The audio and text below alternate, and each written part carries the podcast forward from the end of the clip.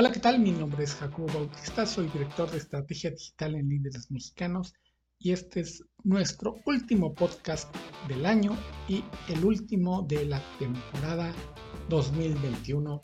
Vamos a hablar del teletrabajo, de las implicaciones desde la pandemia, de cómo nos estamos lentamente reincorporando a lo que ahora sí es la nueva realidad. Y para ello tenemos dos super expertas en el tema laboral. Lania Correal, quien es ingeniera industrial con más de 25 años de experiencia internacional en recursos humanos y estrategia laboral en diversas compañías multinacionales como Coca-Cola FEMSA, Danone y Nissan. Es experta en el desarrollo de modelos de transformación laboral y organizacional, generando importantes impactos en los resultados de las empresas a través de esquemas de productividad, blindaje laboral desarrollo y estrategia humana. También nos acompaña Jimena Sánchez, quien tiene una profunda experiencia laboral en consultoría, subcontratación, teletrabajo, estándares oficiales, expatriados, procesos de terminaciones, procesos de contratación, reestructuraciones fiscales laborales, entre otros. Representado a compañías nacionales y multinacionales ante las autoridades laborales y actualmente es socia en el despacho de La Vega y Martínez Rojas.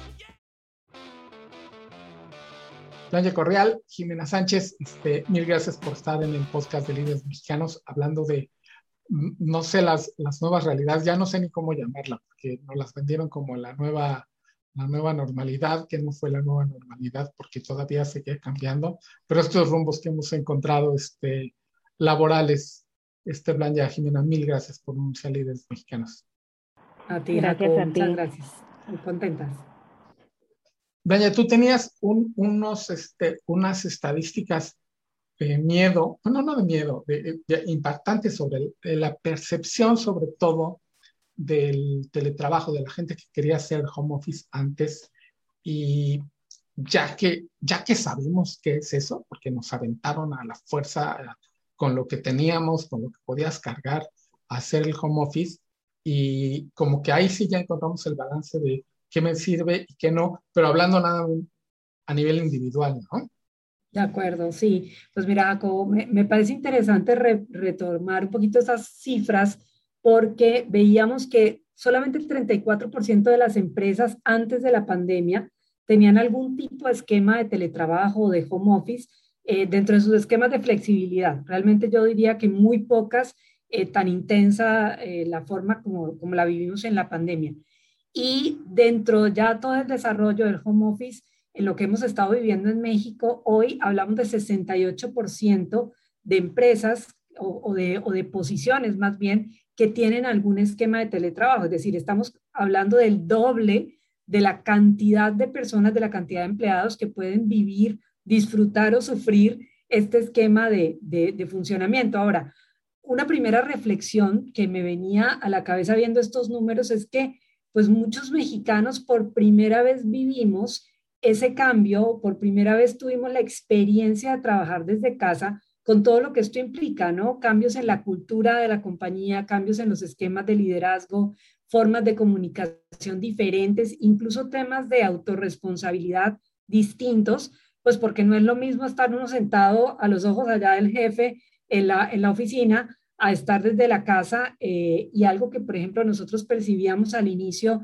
de la pandemia es que algunas personas, dados sus perfiles, se quedaron esperando a que alguien les pasara el balón, ¿no? Y otros, pues muy proactivos, empezaron a meterse y empezaron a, a tratar de identificar. Y algo que surgió, que me parece que es una competencia bien interesante en todo este proceso, es que mucha gente descubrió capacidades de liderazgo horizontal, que es como se está llamando ahora, porque pues ya no solamente me preocupaba a mí como empleado conectarme con mi jefe y responder a, las necesidades de mi jefe, mi cliente interno, sino que también me hice consciente y sensible a las necesidades de mis compañeros, ¿no? Cuando antes tal vez no necesariamente participabas de manera tan activa en eso. Entonces empiezas a descubrir otros tipos de liderazgo que incluso yo pienso que tienen que hacer parte del diseño de las nuevas organizaciones o de los nuevos diseños que hay que hacer, porque ya no hay que pensar solamente en el supervisor, por llamarlo de alguna manera, de los equipos humanos, sino cómo realmente dentro de los equipos humanos desarrollamos líderes informales, personas que tengan esta capacidad de conectar, de coordinar,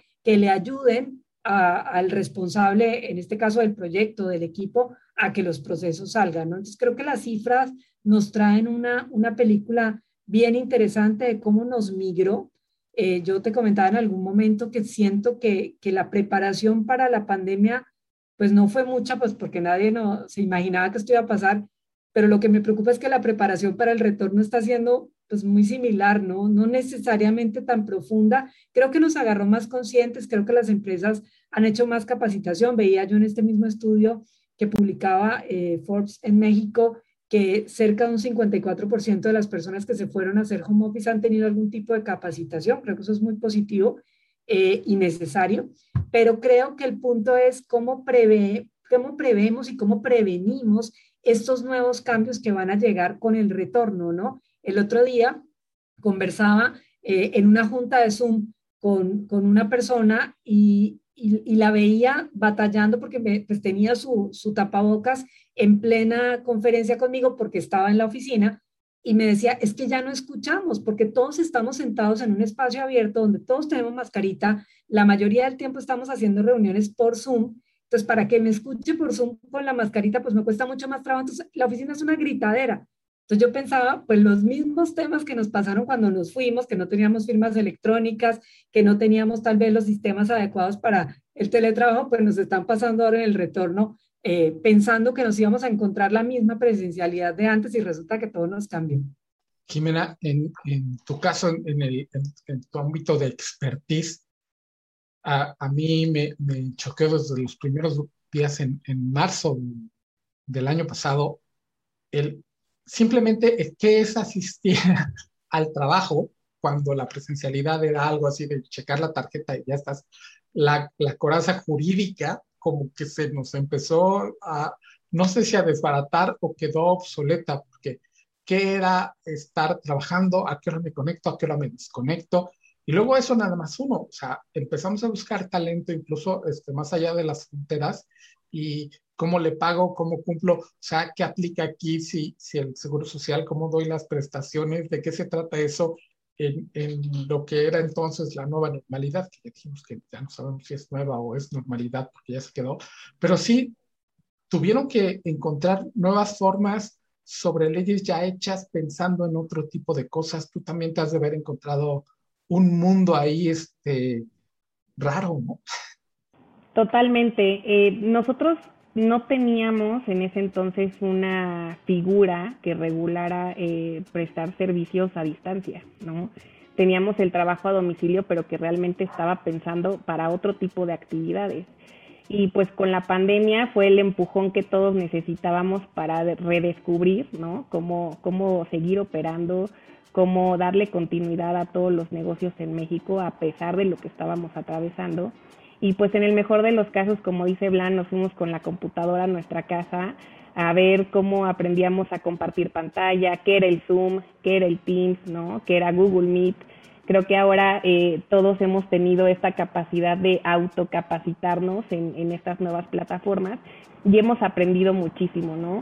Eh, en un inicio yo me acuerdo en varias videoconferencias, todos estresadísimos porque se escuchaba el perro ladrando, el niño llorando, eh, y, y, creo que eso también eh, ayudó eh, a que fuéramos más empáticos ¿no? con, nuestros, con, nuestros compañeros, con nuestros jefes, eh, con nuestros clientes y que entendiéramos que la situación que cada uno estaba viviendo en lo particular desde su casa era completamente distinta a la de nosotros y, y, eran como los espacios también para desahogar todo ese miedo que generó la pandemia, no el miedo a contagiarte, la pérdida de seres queridos y, y pues bueno, eso motivó esta reforma Después de, casi un año de pandemia sale eh, en enero de este año la reforma en materia de teletrabajo que, llega para poner un poco de orden ¿no? a esta nueva normalidad y que además creemos nosotros que va a ser un esquema que llegó para quedarse. ¿No? En muchos otros países, independientemente de la pandemia, ya tenían este tipo de figuras que regulaban el, el trabajo remoto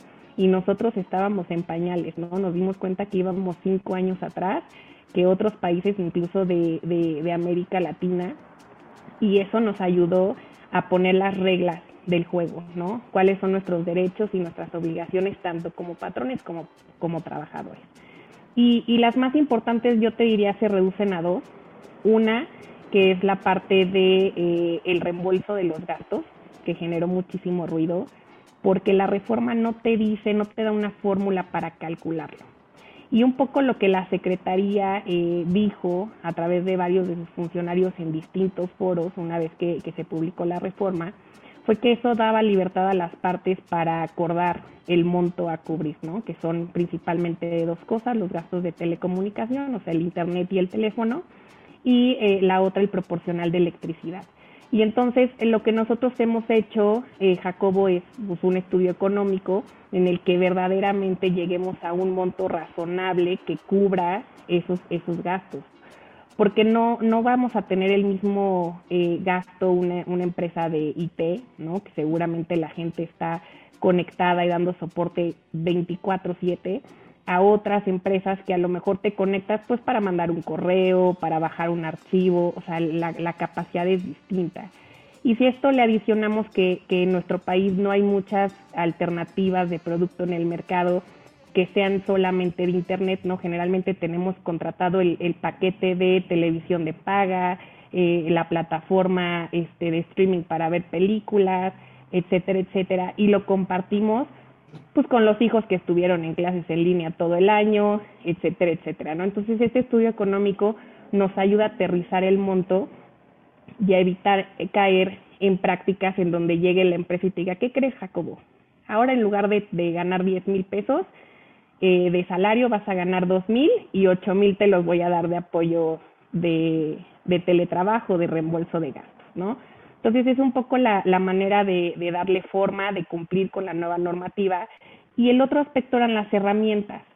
¿Por qué? Porque el teletrabajo está definido como un, un servicio que se presta de forma remota a través de tecnologías de la información y de la comunicación, ¿no? Entonces, necesariamente tenemos que tener estos elementos tecnológicos para prestar nuestros servicios y obliga a los patrones a facilitarte todas esas herramientas para que lo puedas llevar a cabo, ¿no? Eh, habla la reforma de, de una computadora, eh, y, y, pues dependiendo de las actividades, por ejemplo, un diseñador pudiera también necesitar una impresora, los insumos, etcétera, ¿no? Esto va, va a depender de acuerdo al giro de, de cada negocio, pero es un poco eh, también darle esa tranquilidad al colaborador de que va, va a ser un trabajo, como dice el, el, maestro Alejandro Salafranca, tan digno como el que se presta de manera presencial, ¿no? Que tengas todos esos elementos para poderlo eh, llevar a cabo desde tu hogar o incluso desde el lugar que libremente determines, ¿no? Hay empresas que, que se sienten más cómodas limitándolo al hogar del colaborador porque eso pudiera mitigar cualquier riesgo, ¿no? Que, que un accidente que tuviera desde tu casa. Y hay otras que tienen, pues obviamente, más experiencia en este tipo de modalidades y que se sienten más cómodas, eh, dando este aspectos flexibles en donde pues, te dejan trabajar desde donde tú quieras, ¿no? Hay políticas de working from anywhere y eso, eso también es muy válido. Esto de, de los lugares que en el, ya vemos ahorita lo estamos viviendo, en el regreso se nos está complicando de cuándo sí, cuándo no. Este, ya lo hablábamos este, antes de, empezar a grabar, el, el, asunto de cuando nos aventaron a la pandemia, no hubo, era, como decíamos, agarra tus cosas y huye, y huye, y refúgiate y escóndete. Este, y ahí también tomó un, un, buen tramo de tiempo, incluso con los tiempos, y hablo de, de la experiencia personal y de la, cerca, de la oficina y de la casa. El ajustar los tiempos, porque yo seguí despertándome a la misma hora, pero como ya no me tenía que trasladar, de repente a las 7 estaba yo, mm, pues ya me conecto, ¿no? Ya empieza. Y empezaba yo a mandar correos y los otros que me dieron diferentes sus tiempos, y ahí volvernos a encontrar, sobre todo cuando es colaborativo. Ahora vamos de regreso hay que volverlo a hacer, ¿Cómo, sí, ¿Cómo nos estamos organizando en ese caso este, desde el punto de vista de recursos humanos? Sobre este tema de la organización del trabajo, yo lo veo como en tres elementos, la infraestructura, la cultura y las competencias de la gente, que de alguna forma, eh, de hacer una analogía, los veo como el guion, el escenario y el actor, ¿no? Para que realmente el tema funcione. Entonces, ¿qué sucedió? Cuando nos fuimos a trabajar, cuando nos fuimos al inicio de la pandemia, la infraestructura fue la que cada quien tuvo, ¿no? Y tú lo mencionabas muy bien, agarramos el computador y tratamos de, resolverlo de la manera que pudimos, en una condición ergonómica que no necesariamente era la más adecuada, en una condición incluso, y aquí hablo también de riesgos psicosociales, de ambiente que no necesariamente era la adecuada, porque pues tenías ahí a la abuelita, a los tres niños en la escuela, al perro, como bien decía Jimena, que te ladraba. Entonces, e, empezaron a existir una serie de condiciones del entorno que hicieron que para la persona, pues la cosa fuera más difícil. Sumado eso al tema de las tareas domésticas y todo el apoyo escolar a los hijos, en fin, se nos volvió un tema muy complejo.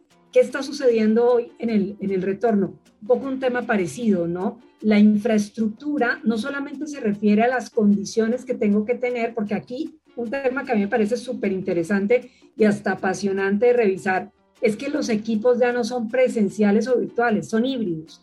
Entonces tú tienes una reunión donde yo tengo tres personas conectadas, dos personas aquí presenciales y entonces, pues finalmente, ¿a quién le hablo? ¿No? ¿Con quién, cómo, cómo desarrollo el tema? O de pronto estoy haciendo una junta de equipo y nos ha tocado ya varias así, donde tienes 40 personas aquí sentadas al frente y 100 conectadas y, pues no es la misma experiencia, porque o te dedicas a estos o, o hablas con los otros, pero esa capacidad de, omnipresencia o de, doble presencia todavía no la hemos desarrollado y creo que será una de las cosas que tendremos que entender más adelante porque al final uno de los dos se pierde el show, ¿no? O el que lo vio en el teatro directo o el que lo vio por, por video, pero uno de los dos tiene, tiene un impacto. Entonces, eso a nivel de infraestructura creo que es un tema que tenemos que desarrollar. El segundo punto es a nivel de cultura, porque yo insisto, tú puedes tener el escenario de Disney, pero si el guion no es bueno, pues la obra de teatro no vale la pena, ¿no? Entonces, ¿cómo desarrollamos dentro de las organizaciones la cultura para manejar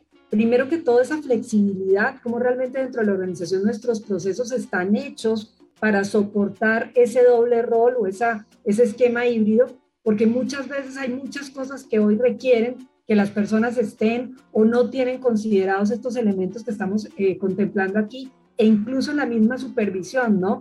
Eh, seguramente yo leía hace como dos meses un artículo en la Harvard Business Review que hablaba de una nueva generación de millennials y centennials que son como los, los workaholic plus, ¿no? Que son gente que se empezó a preocupar porque pues no tenía visibilidad, como que sentía que su jefe no lo estaba tomando en cuenta eh, para temas de carrera y entonces ahora están hiperdisponibles 24/7, contestan los correos al segundo y medio después de que lo han recibido, están dedicados única y exclusivamente a temas del trabajo entonces yo pienso pues que nos espera con una generación Workaholic Plus, donde además probablemente son líderes de equipo, entonces estamos regresándonos a prácticas que ya habíamos evolucionado, ¿no? Eso a nivel de cultura.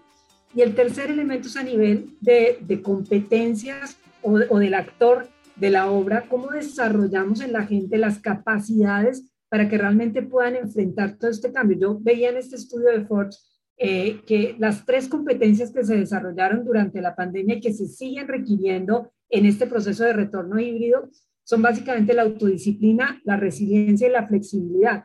Y, y, lo entiendo, ¿no? Porque además, independientemente de que trabajes desde la casa o de que estés ahora en la oficina, vamos a seguir dependiendo de que la persona sea capaz de planear su propio trabajo. Ya no podemos estar hablando de empleados y colaboradores que están esperando que alguien les diga qué hacer o en qué proyecto me involucro, pues porque ya no tenemos tiempo de, hacer eso. Tú lo mencionabas muy bien, Jacobo, y es la productividad ha aumentado. El hecho de poder tener juntas virtuales y ya no tener que estar desplazándote hace que tengas una mayor capacidad como colaborador de una organización de gestionar muchos más proyectos. Entonces, si al que va a gestionar está esperando que alguien más le diga por dónde, pues vamos a perder. Realmente hay una ventaja como organizaciones.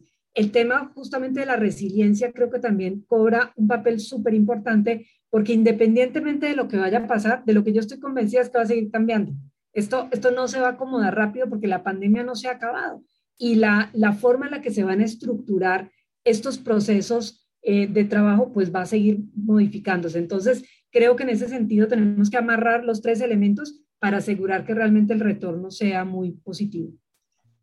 Jimena, desde tu perspectiva, ¿qué tan, qué tan ordenado? Porque además el regreso, no sé si lo estábamos planeando desde marzo de 2020, cuando se encerraron, ¿qué tan ordenado va este proceso y qué tanto sí se puede ir, ir planeando? Eh, yo creo que tenemos cierto orden dentro de todo el desorden que hemos vivido los últimos meses, ¿no? Porque, porque la reforma en materia de teletrabajo no ha sido la única, ¿no? Que ha impactado a las empresas, al menos este año, ¿no? Traemos ya la reforma laboral del 2019 y luego tuvimos una reforma muy importante en materia de subcontratación que, hizo que, que todas estas eh, acciones a tomar en materia de teletrabajo en muchas organizaciones se dejaran eh, on hold, ¿no? Entonces, ahorita también nos enfrentamos a temas de vacunación, Jacobo, eh, que yo creo que es lo que también va a delimitar y a marcar la pauta para un retorno presencial seguro.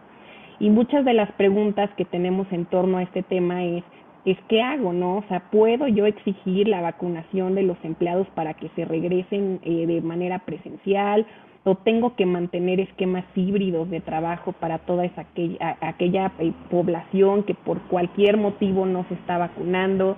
Eh, hemos estado lidiando con diferentes situaciones, la verdad muy complejas todas ellas, porque hay, hay empresas que realmente no funcionan en un formato remoto, ¿no? O sea, hay ciertas posiciones muy operativas que necesariamente requieren de la presencia física del colaborador y entonces eso ha generado pues muchos temas porque también como tú recordarás tenemos un grupo de personas que están catalogadas como vulnerables que tienen un, un cierto nivel no de protección en donde pues esas personas se, se fueron a su casa eh, en posiciones operativas y no podían incluso prestar ningún tipo de actividad administrativa de manera remota, ¿no? Y son, son costos para las compañías al final del día. Entonces, si, si sumas el tema de la pandemia, los impactos económicos, eh, muchas empresas decidieron cerrar los centros físicos de trabajo y migrar a un formato 100% virtual cómo lo manejo, ¿no? O sea, dentro de todo este desorden que te platicaba, pues tenemos que, establecer las prioridades del negocio. Desde el punto de vista de vacunación, pues ha quedado muy claro eh, que a pesar de que nuestra legislación sí tiene algunos artículos que obligarían, ¿no? A todos los mexicanos o, o personas que se encuentran en territorio nacional laborando a vacunarse, eh, no es el camino que va a seguir nuestro gobierno, ¿no? Porque reconoce que habrá personas que por distintos motivos, por religión, por condición de salud o por miedo, ¿no? Eh, no deseen vacunarse. Eh, ha habido campañas muy importantes de, de, de difusión de los beneficios de la vacuna, pero habrá quienes no lo deseen y no podremos obligarlos, ¿no? Entonces eso nos orilla a, nosotros como negocio reconfigurar nuestra manera de operar y garantizar la permanencia de esquemas híbridos, ¿no? De trabajo, en donde habrá gente que permanezca en un formato 100% presencial y hay que cuidar, como dice Blan, eh, todo, todos esos, esos puntos que, que, que busquen que esa gente que permanezca en un formato remoto eh, pues, mantenga todos los beneficios y las condiciones laborales que ya tenía previo a esta, a esta modalidad por un tema de pandemia, ¿no? Entonces, sí estamos enfrentándonos a muchos, a muchos problemas. Eh, es una nueva, es una nueva realidad la que vamos a vivir después del COVID. Y, y, qué bueno, ¿no? Qué bueno que llegar, llegó para quedarse porque también eso representaba, Jacobo, mucha fuga de talento de las empresas, ¿no? Especialmente por ejemplo, las mujeres, ¿no? La, la parte de la maternidad, el tener que, que dividir tu tiempo para atender necesidades en tu casa, de tus hijos, etcétera, eh, evitaba que tuvieras ese desarrollo profesional que tu capacidad te permitía tener, porque pues no encontrabas en el mercado ofertas de medio tiempo o de trabajo remoto y entonces ahora reconfiguramos toda esta forma de operar, dejamos afortunadamente en el pasado la famosa hora silla, ¿no? Que, que era el que llegaba a las 7 de la mañana y se iba a las 11 de la noche, era el que más y mejor trabajaba de la compañía y nos dimos cuenta que, que no es así necesariamente. Entonces, eso también le va a ayudar mucho a las empresas porque van a captar talento valiosísimo que antes no se tomaba en cuenta en estos esquemas.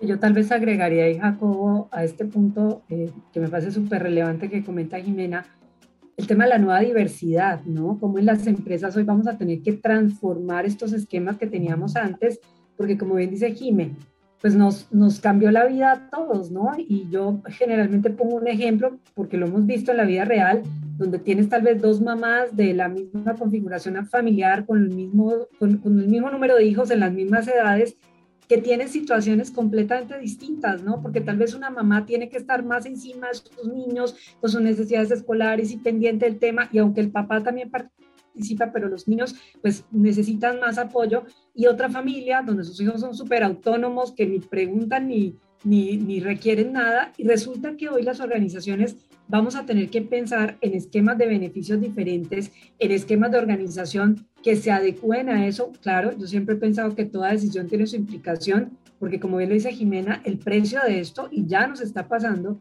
es que puede haber muchísimo abandono o mucha decisión de personas talentosas dentro de la organización de, de cambiar, ¿no?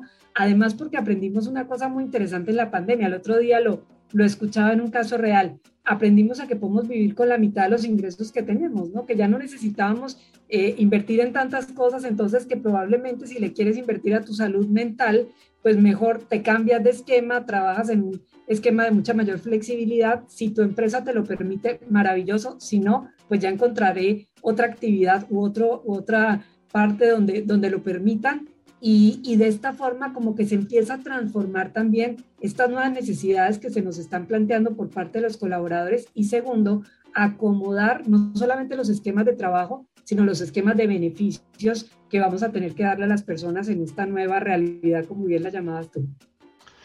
Porque antes el beneficio parecía ser que este, el, home office era, era el beneficio. Era el beneficio per se. Y yo siempre dije, eso no es un beneficio, es simplemente otro esquema.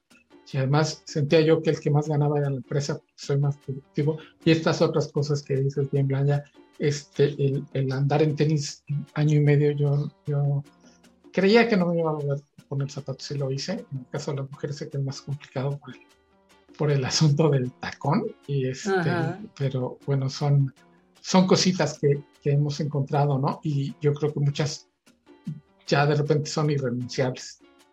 De acuerdo, totalmente de acuerdo. Y, creo que en ese sentido, eh, algo que a mí me parece que, que nos ayudó mucho la pandemia, tanto a nivel comercial como a nivel interno de las empresas, fue acercarnos más a nuestro cliente. Insisto, tanto las empresas empezaron a acercarse más a sus clientes a entender sus necesidades, como las compañías también al interior empezamos a preguntarle más, a escuchar más a los empleados, porque como no sabíamos manejar esta situación, pues la única manera era entender la realidad de cada quien. Y yo creo que eso nos, nos ayudó mucho.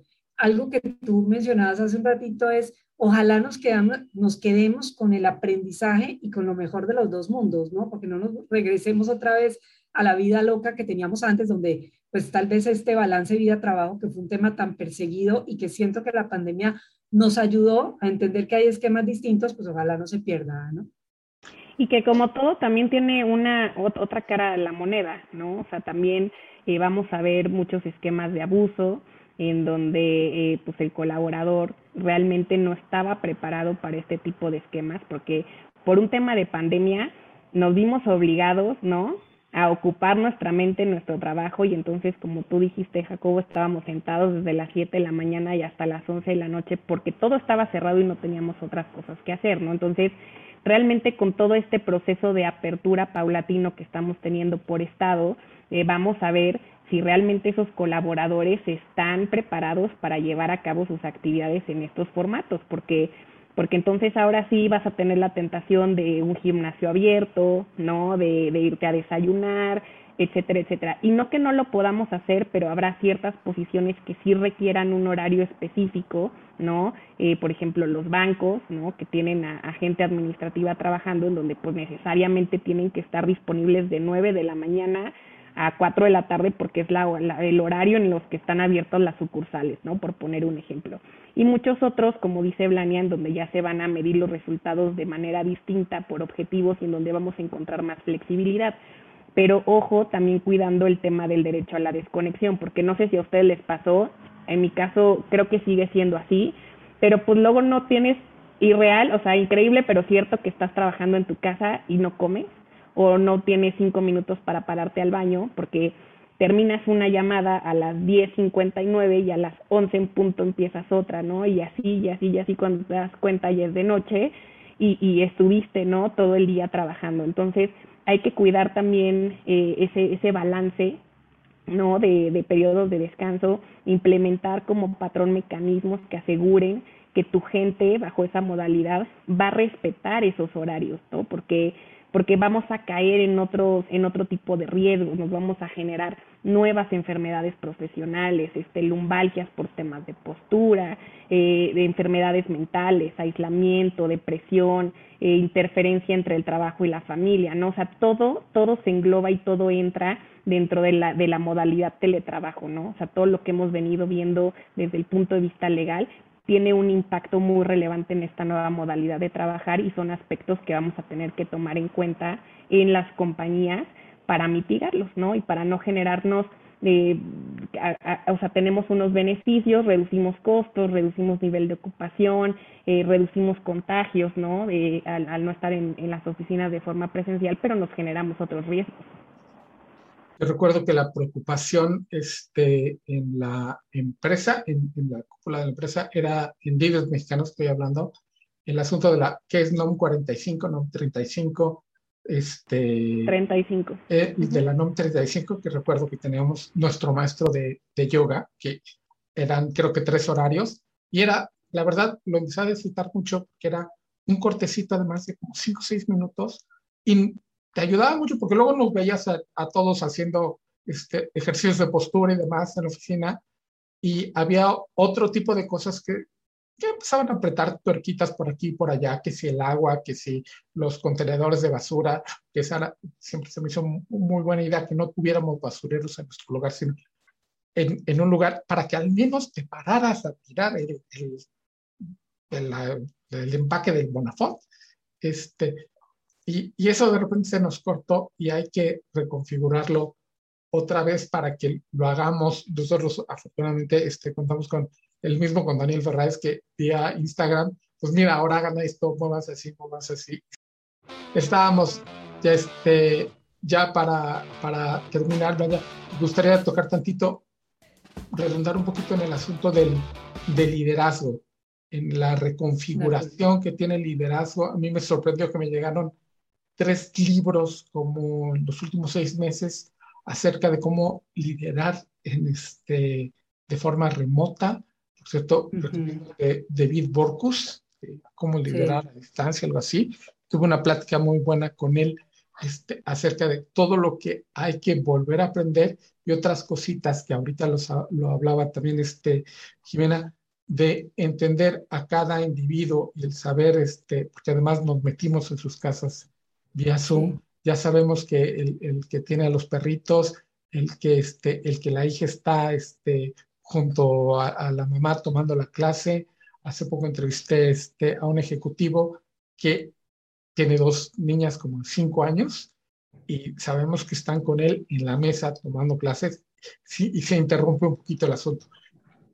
E, esa sensibilidad también de ver a una persona llegar e irse se ha reconfigurado y los liderazgos han tenido que cambiar. Sí, sin duda, sin duda, Jacobo. Yo, yo te diría que eh, em, es uno de los temas que tal vez eh, hemos reflexionado más y hemos investigado más en este periodo de tiempo, porque pues finalmente el liderazgo remoto es liderazgo, ¿no? Y yo creo que al final la manera en la que seamos capaces de influir en las otras personas, pues se tiene que adecuar a las circunstancias que estamos viviendo. Entonces, en ese sentido, yo como que he venido tratando de, resumirlo en tres grandes puntos que incluso hasta las tres empezaron con C. Entonces, yo ahora le estoy llamando a este modelito, este modelo de las tres C, eh, que son básicamente la comunicación, la conexión y la confianza. ¿A qué me refiero? Hoy, el líder que trabaja en estos esquemas híbridos necesita no obviar el que la gente requiere muchísima más comunicación. ¿A qué me refiero? Antes tú estabas sentado en tu silla, pasaba tu jefe, te levantaba las cejas, ya te saludó, ya estamos conectados, ¿no? Me vio, lo vi eh, y tenemos ahí una, una, un poco ese, ese contacto. Hoy, pues tú estás en tu casa, va a suponer que estamos hablando de una persona que está eh, trabajando ese día desde su casa, no ha visto a su jefe, no ha hablado con él, no tiene contacto probablemente tan cercano con sus compañeros ese día, corres el riesgo de que se sienta aislado, corres el riesgo de que se sienta un poquito por fuera de la jugada, ¿no? Eh, y ahí algo que a mí me ha preocupado mucho es cómo generamos desde las organizaciones y sobre todo a nivel de los equipos de recursos humanos mecanismos para estar más cerca de la gente, porque ya no es solamente responsabilidad del líder. Yo, yo tengo una teoría alrededor de la comunicación, es que el rol de comunicación del líder, o perdón, el rol de comunicación en un equipo no tiene que ser solo responsabilidad del líder, todos dentro del equipo tienen que tener un papel muy claro, ¿no? Entonces, oye, de pronto, y estoy inventando aquí ideas que se me van ocurriendo, eh, de pronto tengo una persona que es muy preocupada por los demás y muy social, bueno, tú encárgate los lunes de darle un check a todo el mundo de cómo están, ¿no? Por ponerte un ejemplo de mil prácticas que podemos hacer eh, para que la gente se sienta más comunicada. Pero para mí el primer punto y esta capacidad que tienen que tener los líderes en términos de cómo nos aseguramos que realmente la gente se sienta comunicada, sienta que las cosas le están llegando, porque antes, y no nos digamos mentiras, cuando teníamos los pizarrones o poníamos papeles en los elevadores, sentíamos que con eso estábamos cubriendo la necesidad de comunicación de la gente. Yo creo que la pandemia dejó clarísimo que las organizaciones no teníamos mecanismos. Seguramente mucha de la comunicación masiva, que era el 60-70% de la comunicación al interior de las empresas era masiva,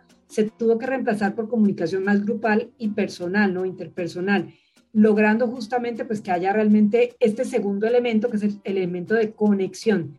Y en el elemento de conexión, algo que yo me he encontrado es que esos espacios informales que teníamos antes, donde probablemente tú estabas esperando a que el jefe saliera de la oficina o que estuviera tranquilo ahí porque le tenías que comentar una situación particular o incluso el manejo de una retroalimentación de ese, pues tenían como su espacio muy especial, ¿no? El otro día hablaba yo con alguien que me contaba eh, y me preguntaba un poco de cómo manejar la retroalimentación en casa, porque además estás tú como jefe dándole feedback a tu colaborador y ahí está la abuelita y ahí está el tío, entonces, pues no, em, empiezas a tener un, proceso que no es fácil, que, que, de entrada no es fácil hacerlo eh, de manera personal e individual, pues imagínate ahora con todo ese público presente. Entonces, cómo generamos estos espacios de conexión más allá del contacto, ese vínculo más allá de que físicamente no nos vemos, pero cómo planeamos dentro de las organizaciones estos, estos momentos, por decirlo de alguna manera,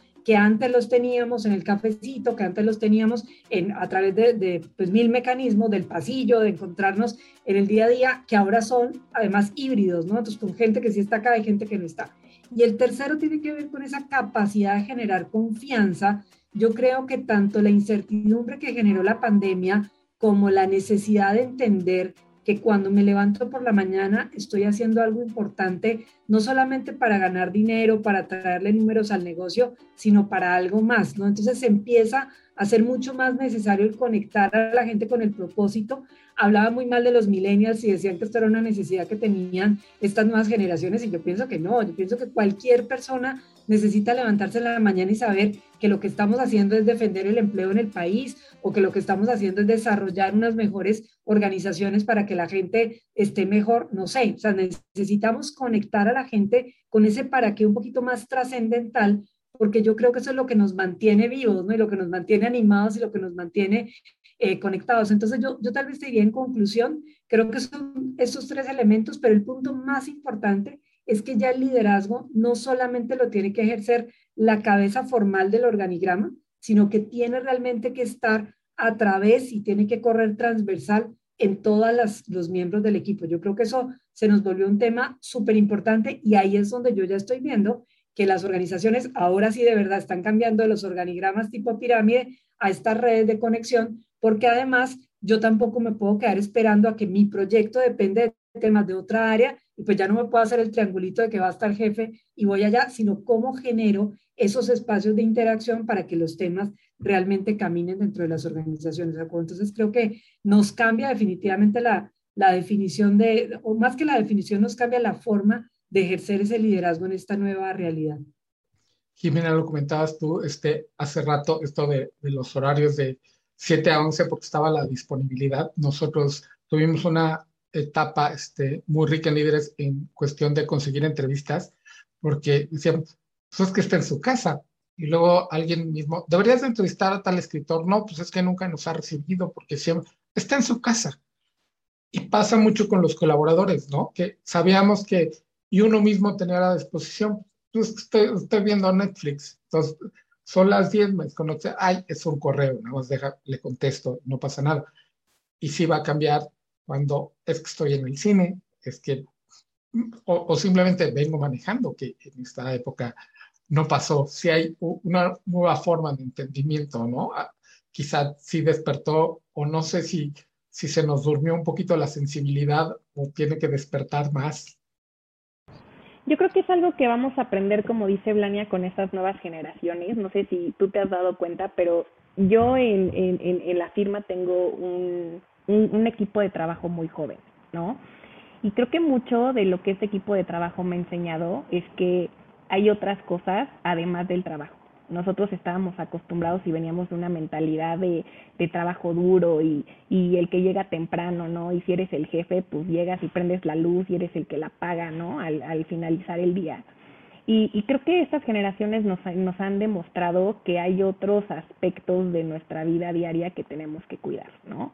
Eh, hacer ejercicio, eh, de tener espacios con la familia, con la novia, con los papás, eh, creo que tenemos que encontrar ese punto medio en el que no se pierda la productividad ni, ni la eficiencia en el trabajo bajo esta modalidad, pero que también respetemos y estemos y generar esa conciencia de que el, el, trabajo nunca se acaba, ¿no?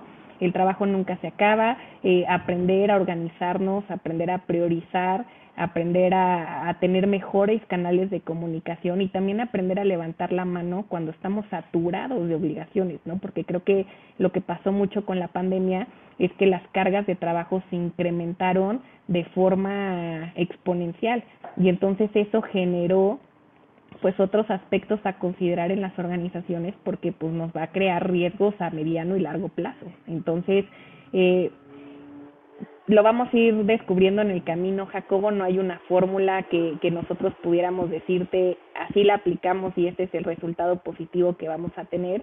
Definitivamente el papel que juega recursos humanos en esta ecuación es fundamental porque mm, no sé si, si, si la audiencia lo ha, lo ha percibido, yo así lo veo, pero todas estas reformas lo que buscan y lo que hacen es centrarse en el bienestar del, del ser humano, ¿no?